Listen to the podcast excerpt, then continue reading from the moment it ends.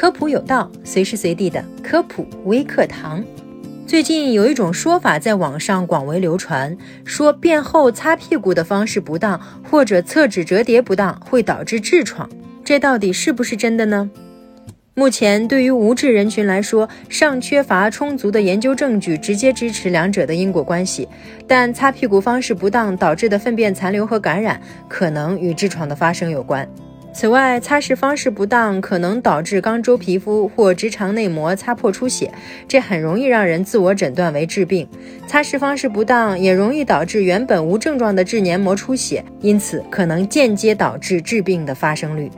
那如何辨别是否得了痔疮呢？不少人谈痔色变，实际上还有接近一半的有痔人士并无症状。便后出鲜血是有症状患者的主要困扰。痔引起的出血有轻中重之分，起初可能仅有侧脂带血丝，后续可逐渐进展为便盆上带血、滴血，甚至排便时喷射状出血。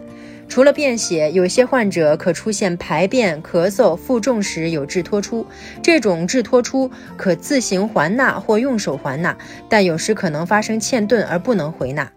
治病还可能引起肛周瘙痒或疼痛，或出现缺铁性贫血、肛周糜烂或溃疡、感染、血栓形成等并发症。值得注意的是，结直肠癌、结肠息肉、肛裂、肛瘘、结直肠憩室病、炎症性肠病等许多疾病都可以引起便血，痔患者也同时可能合并这些疾病，因此不要想当然就将便血归咎于痔疮，及时就诊、明确诊断才是正确的应对措施。那哪些人群容易患上治病呢？四十五到六十五岁的人群更容易成为有痔人士。被贴上这种标签的人，常常拥有不健康的生活方式，如经常饮酒或进食辛辣刺激性的食物，长期久坐、久立或排便习惯不良。此外，常举重物、便秘、怀孕、前列腺增生、营养不良、肛周感染、肥胖。腹水等原因也可能诱发痔病，这些危险因素容易造成肛管局部淤血、肌肉痉挛或组织肥厚。那如何预防痔疮呢？得了痔疮又该怎么办呢？首先，控制危险因素，包括戒烟戒酒、规律运动，避免长期坐立。第二，保持营养均衡，多吃富含膳食纤维的蔬菜和水果。第三，改变不良习惯。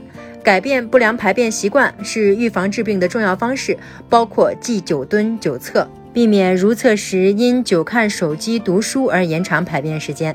第四，努力保持肛周清洁，可换用湿纸巾或者是用淋浴喷头冲洗肛门。对于已经患上痔疮的患者，膳食调整是最为重要的。